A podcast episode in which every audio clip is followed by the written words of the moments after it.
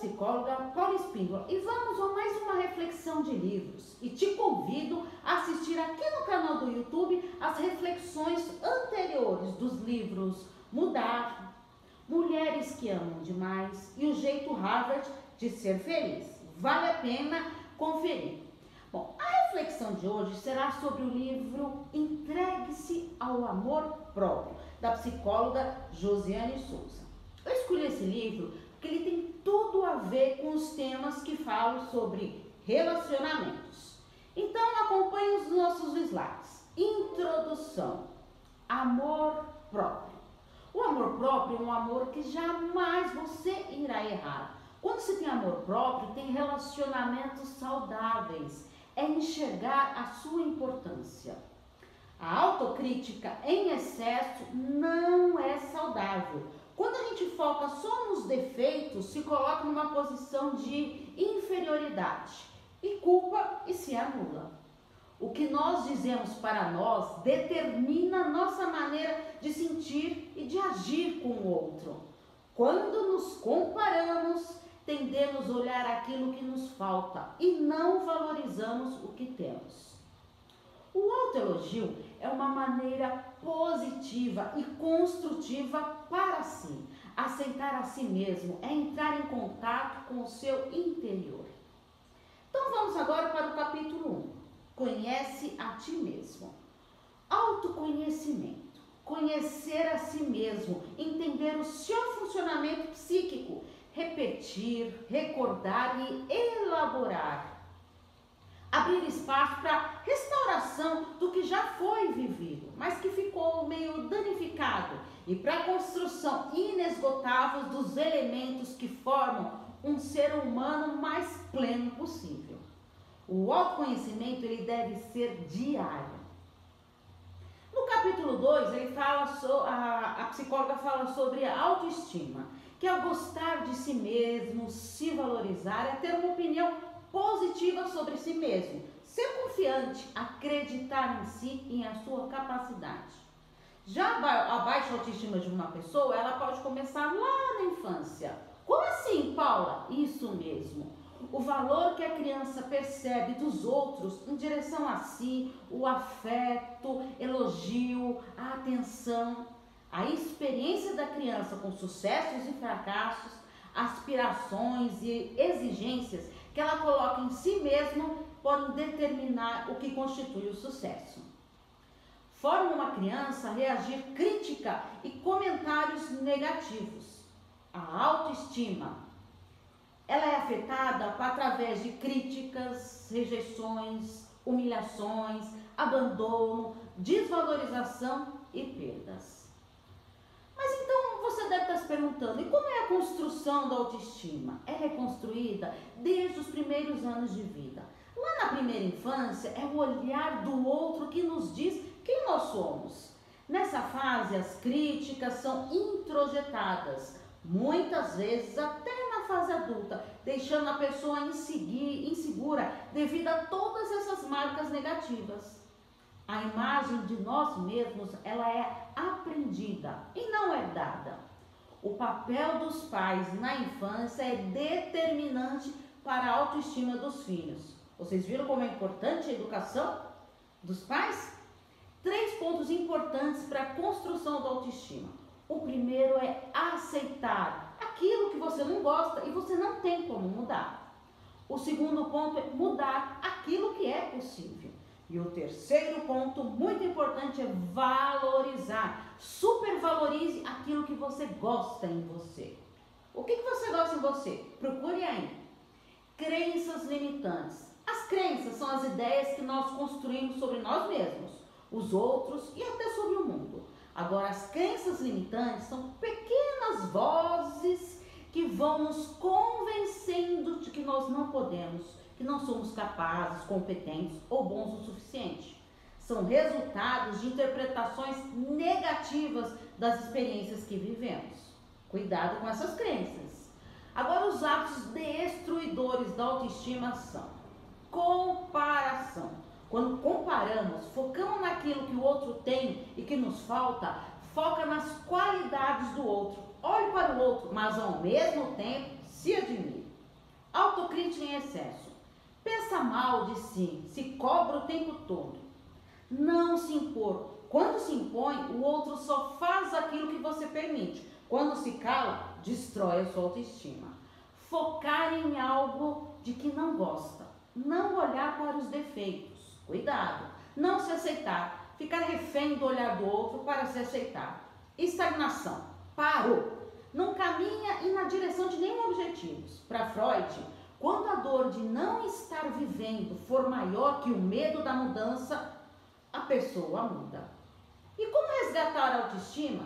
Para resgatar a autoestima, tem que desconstruir todas essas marcas negativas que ficaram desde lá da infância. Essas marcas, elas podem levar a transtornos psicológicos, depressão, estresse, ansiedade, insegurança, alterações psicossomáticas, problemas de relacionamento, baixo rendimento acadêmico ou até profissional, incapacidade de regular as emoções.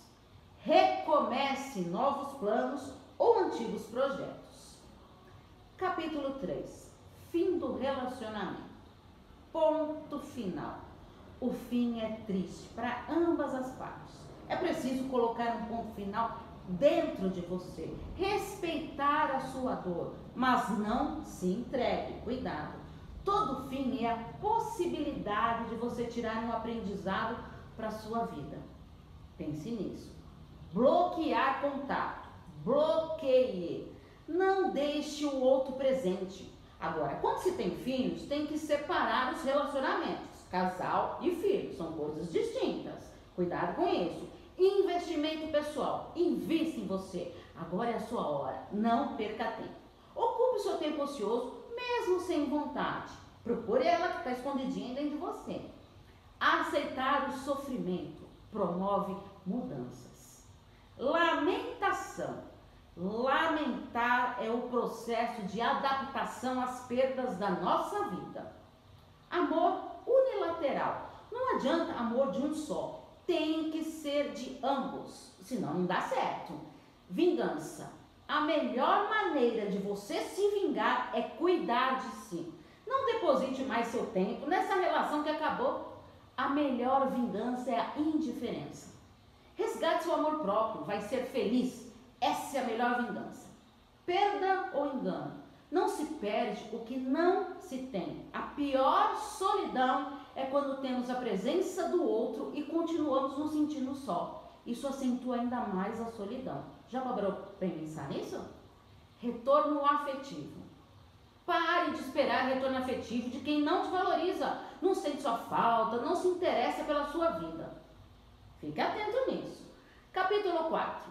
Realismo afetismo. O que é esse realismo afetivo? Segundo o Riso, realismo afetivo ele significa ver a relação do casal tal qual como ela é, sem distorções e nem auto-enganos. É uma percepção direta e objetiva do tipo de intercâmbio que sustenta com a pessoa que supostamente ama. Uma autoobservação franca, assertiva e um pouco crua, mas necessária para curar o vínculo ou terminar com ele, se for o caso. Capítulo 5 Ciúmes. O ciúme está presente desde nossas relações primárias. O problema surge quando perdemos, não conseguimos mais controlar, quando começa a afetar os relacionamentos. O ciúme normal é aquele que decorre de uma ameaça real, de uma perda ou de uma traição.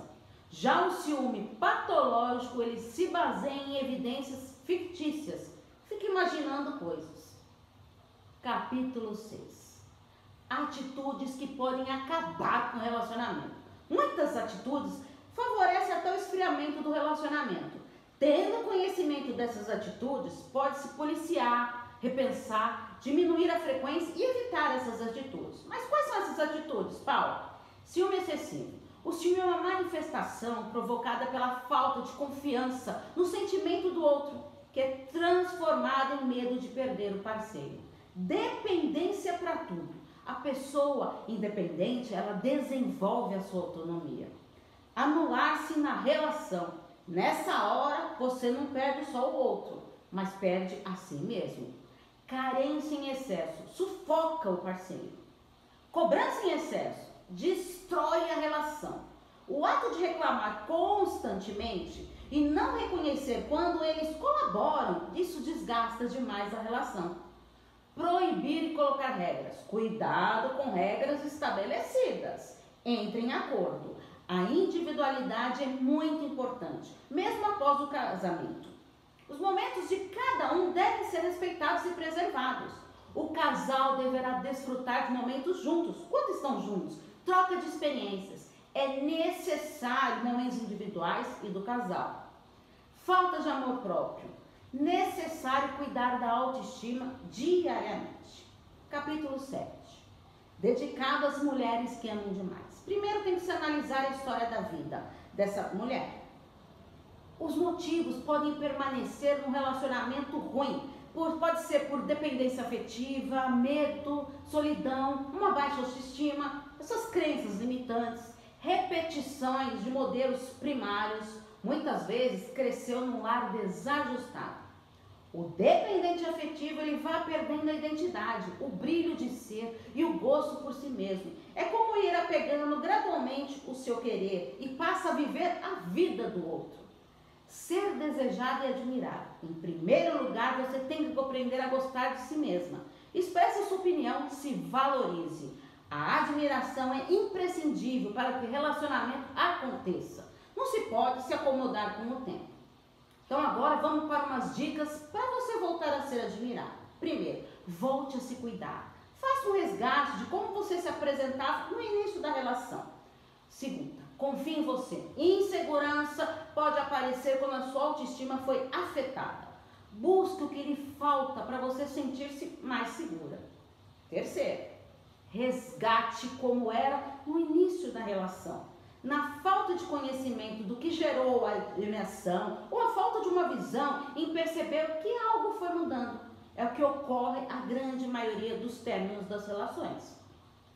Quarto, o poder é seu. Quando você se anula, não se impõe, não se respeita na relação, deixando o outro humilhá-la. Assim, ficará menos segura e poderosa na relação. É isso que você quer? Imponha limites. O outro só faz aquilo que a gente permite. Capítulo 8. Relacionamento abusivo. A relação abusiva é uma relação na qual predomina o excesso de poder sobre o outro.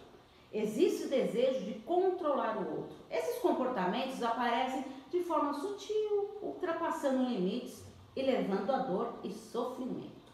Mas quais são esses indicativos? Ah, os principais deles são ciúme, possessividade, controle excessivo, isolar o parceiro, violência verbal, psicológica ou até mesmo física e obrigar relações sexuais. Fique atento. Capítulo 9. Ame e não sofra. Esse capítulo fala sobre a racionalidade responsável. O que, que é isso? Como aplicar essa racionalidade responsável? Não idealizando a pessoa amada. Seja realista. No início da relação, focamos no encantamento, na, dire... na admiração do parceiro. Quando você idealiza alguém, é porque a pessoa não aprende. Já parou para pensar nisso? Não renuncie o seu papel social. Ame sem se deixar se absorver pelo outro. Você só perde seu valor quando introjeta a fala do outro como uma verdade. Você acredita em tudo que seu parceiro te fala? Escolha bem com quem se relacionar. Cuidado, porque quando estamos carentes, qualquer um serve. Reflita antes de se envolver. No amor, eu quero. Na carência, eu preciso. Já parou para pensar nisso? Capítulo 10. O que a vida me ensinou? O que será que a vida te ensinou? Valorize-se. Valorizar o seu ser, as suas qualidades. Mostre ao mundo o que você é. Dependa somente de si mesmo. Antes de buscar ser admirado pelo seu parceiro, admire a si mesmo. Capítulo 11. Marionete. Despersonalização. A pessoa dependente, ela afetiva, ela começa a sofrer uma despersonalização lenta e implacável, até se transformar num anexo dessa pessoa amada. Capítulo 12. Seja valorizado na sua relação. Limite. O outro só faz aquilo que você permite. Imponha seus limites. Mudança. Não dá para viver no piloto automático. É preciso parar para compreender, entender o que está acontecendo na sua vida. O que, que tem feito com você mesmo? Tenha mudança de atitude. Está preparado para isso? Capítulo 13. Assuma a responsabilidade da sua vida. Mudar, recomeçar, ressignificar, melhorar a vida requer dedicação, perseverança, vontade de ter uma vida mais digna. Pense nisso. E como fica a psicoterapia neste papel? A psicoterapia faz um trabalho de desconstrução na busca de ajudar o paciente a aprender a diferenciar-se do outro. Eu sou um, o outro é ele. Leve a, leva a pessoa a se conhecer e a compreender o seu próprio funcionamento. Ela ajuda também a olhar o relacionamento como um todo, resgatar a sua autoestima, vontade de viver e de ter seus próprios sonhos. O importante é compreender de onde vem essa despersonalização. Por que, que você aceita, se submete, amando quem não corresponde ao seu amor? Então, para tudo isso, agora é a hora do seu plano de ação. Agora eu sugiro que você pegue papel e caneta para anotar seu plano de ação. Primeira pergunta: de 0 a 10, quanto está o seu investimento em seu amor próprio? Segunda pergunta: costuma se criticar e se comparar com outras pessoas? Terceira pergunta: se elogia constantemente? acredita ter o autoconhecimento? Quinta, quais são as suas crenças limitantes? Quais são seus hábitos que podem destruir a sua autoestima? Sete, quais serão as suas atitudes para você se tornar uma pessoa admirada e desejada? Oitavo, quando começará a sua mudança? Marque data, dia e horário. Tenha esse compromisso com você. Escreva aqui nos comentários a sua opinião sobre esse vídeo e dê sugestões de novos livros. Coloque em prática seu plano de ação. Sugiro então que você volte esse vídeo, pare, vá clicando aí para parar o vídeo pausadamente para você refletir nessas oito questões sobre o seu plano de ação. Um grande abraço e coloque essas dicas em prática. Tchau, tchau.